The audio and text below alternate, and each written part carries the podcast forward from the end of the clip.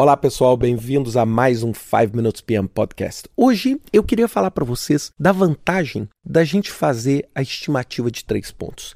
Eu não quero aqui cobrir e discutir a análise PERT, eu já tratei sobre esse assunto em outros podcasts, mas eu quero falar para vocês sobre a vantagem de, ao invés de você, ao estimar a duração das tarefas, colocar uma única duração, você usar três durações. Uma duração otimista, onde você acredita que, se tudo der maravilhosamente certo, você consegue fazer. Uma duração, por outro lado, pessimista, que é aquela duração que você acha assim: olha, no pior dos cenários eu consigo fazer. E uma duração, não é que a gente fala de duração mais provável, é aquela que você acredita que se você tivesse que fazer aquela tarefa uma centena de vezes, a maior parte das vezes você faria com aquela duração. É claro que essas três podem ser o subsídio para você fazer análise PERT, calcular a duração esperada, desvio padrão. Mas eu queria dizer o seguinte: mesmo que você não faça isso, você já tem um benefício tremendo. Sabe como eu faço muitas vezes nos meus cronogramas?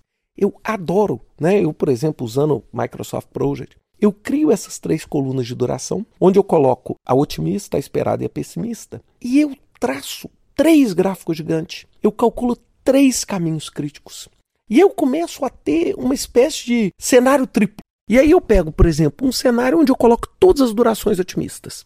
E aí eu olho e falo assim, poxa, olha, na melhor das hipóteses, imaginando uma condição perfeita, um cenário perfeito, eu vou terminar esse projeto em X dias.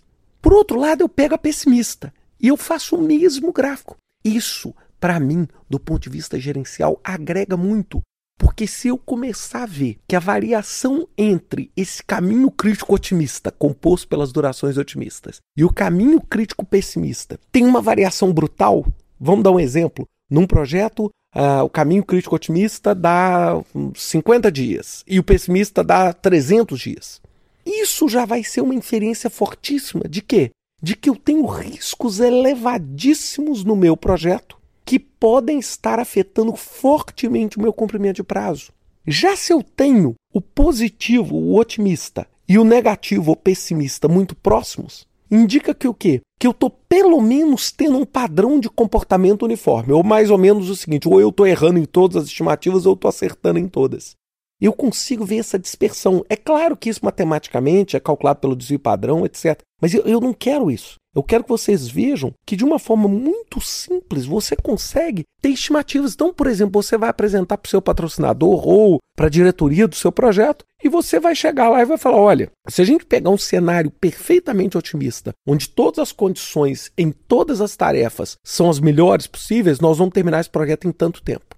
Pessimista vai ser em outro tempo. E o mais provável vai ser essa terceira duração.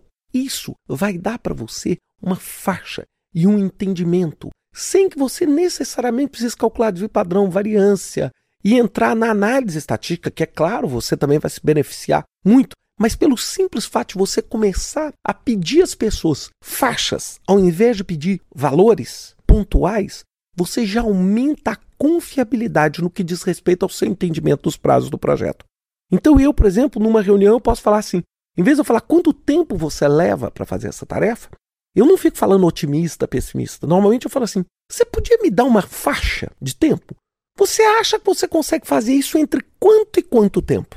Aí a pessoa chega e fala: olha, eu acho que entre 3 e 7 dias eu consigo fazer. Então, automaticamente, eu tenho o 3 como otimista e o 7 como pessimista. E eu pergunto: mas se você fizer isso várias vezes, baseado na sua experiência, você acha que a maioria das vezes você faz em quanto? Em 4, em 5, em 6? Perceberam? E eu consigo inferir. É claro, continua sendo ainda uma inferência, mas sem dúvida nenhuma, uma faixa composta de três pontos é muito melhor do que um ponto isolado sozinho. E isso vai dar a você muito mais argumento para você apresentar. Então, se a sua organização for uma organização que tem um viés mais conservador, mais pessimista, você pode explorar alternativas de dilatação de prazo para poder diminuir o risco do seu projeto. Se a sua organização é mais agressiva, você pode assumir determinados riscos usando uma duração mais otimista. Isso tudo vai ser a base gerencial para você conduzir o seu projeto com sucesso para que ele termine mais próximo do seu prazo esperado. Bem, pessoal, era isso que eu tinha para falar para vocês nesse podcast. Até semana que vem com mais um 5 Minutes PM Podcast. Até lá.